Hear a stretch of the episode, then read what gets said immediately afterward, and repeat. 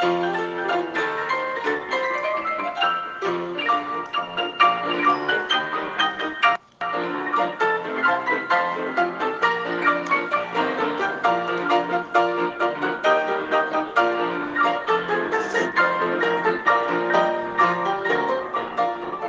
dia, devocional diário.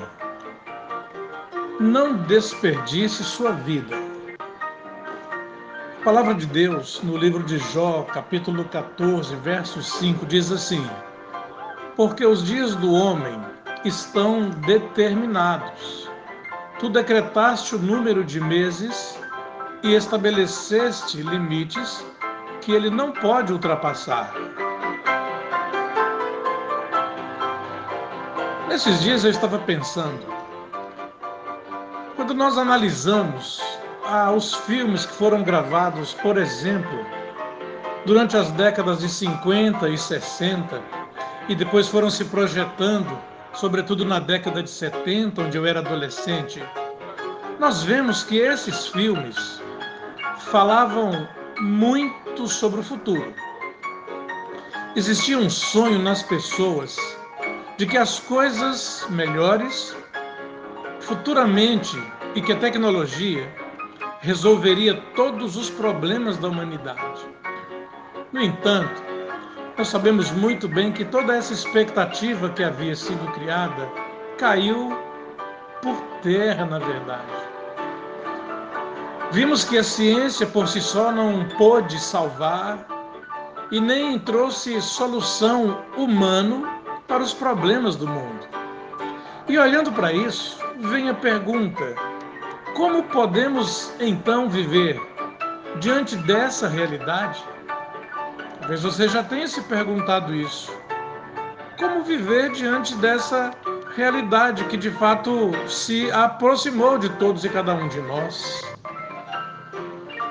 Como seguidores de Jesus aqui na Terra, nós temos uma missão muito importante a cumprir, que é a seguinte: fazer com que as pessoas reflitam sobre a importância de viver bem cada momento de suas vidas, cada instante do seu viver e cada segundo do seu existir. Se você tivesse somente mais seis meses de vida, eu te pergunto, como você projetaria como você programaria a sua vida? Você iria viver de, de forma diferente do que tem vivido agora? Repetiria tudo igualzinho como tem feito? Meu querido, minha querida, nós precisamos lidar com essa realidade. É preciso encarar de frente os fatos da vida na Terra com a visão de que aqui tudo é passageiro e que a vida, na verdade, é curta o próprio escritor de Eclesiastes já disse isso, e Tiago, o apóstolo, também repete essa mesma verdade. A vida é curta e por isso temos que vivê-la e vivê-la com qualidade, alegria e sabedoria. E é importante também saber, conforme a Bíblia nos diz, que após esta vida aqui na terra há uma vida eterna que nos espera. Por isso que não é errado, por exemplo, pensar na morte, saber que morreremos, passaremos por isso. E o cristão é quem melhor precisa entender e entender mesmo de modo muito claro que a existência terrena é breve e que a eternidade é real, nos espera. O grande problema é que muitos de nós temos jogado a vida fora com coisas sem futuro, coisas rasas, líquidas, que passam rápido demais, sem dar importância a isso. O relato bíblico no Antigo Testamento conta que certa vez Daniel disse a um rei chamado Belsazar o seguinte: Rei, tu foste pesado na balança e fosse achado em falta. Daniel 5, 27. Ou seja, na balança de Deus, no julgamento de Deus, o rei Belsazar não tinha feito nada absolutamente nada que pudesse ser chamado de proveitoso. E assim como ele, existe muita gente hoje que simplesmente desperdiça a vida, desperdiça a beleza da vida. E mais triste do que viver uma vida mais curta do que gostaríamos, é então viver a vida de qualquer jeito.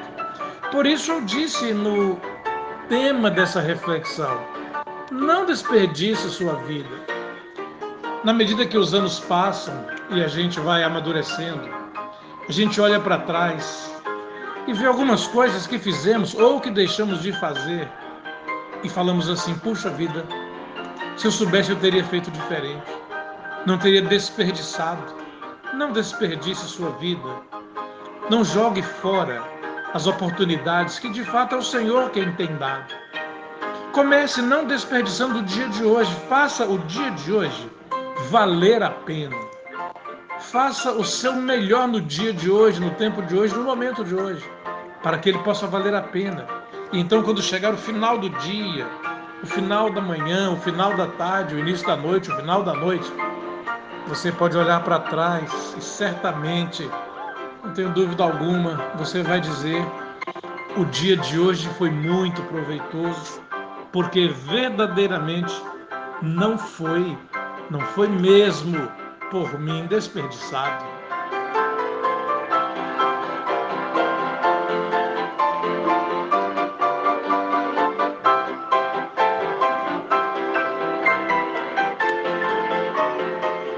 Senhor, muito obrigado por tua graça, paciência do Senhor para conosco, com nossa vida. Senhor, muito obrigado porque nós temos vivido dias, noites, semanas e meses na expectativa de que o Senhor verdadeiramente nos tenha abençoado de modo especial. Pai querido, muito obrigado por ter o cuidado com a nossa vida, com a nossa existência, com a nossa saúde. E queremos, pela fé, humildemente apresentar ao Senhor todas as famílias, pessoas, enfim, Pai, que têm buscado no Senhor respostas para o dia a dia, que a nossa vida não seja nunca desperdiçada que sejamos zelosos com o nosso viver, nosso existir, porque é o Senhor que nos concede e nos tem concedido o dom da vida. Muito obrigado porque o Senhor nos tem abençoado. Cuida de nós, desse momento, e que tudo que nós fizemos e pensamos, ó oh Deus, seja tão somente para glorificar o teu nome santo. Em nome de Jesus. Amém.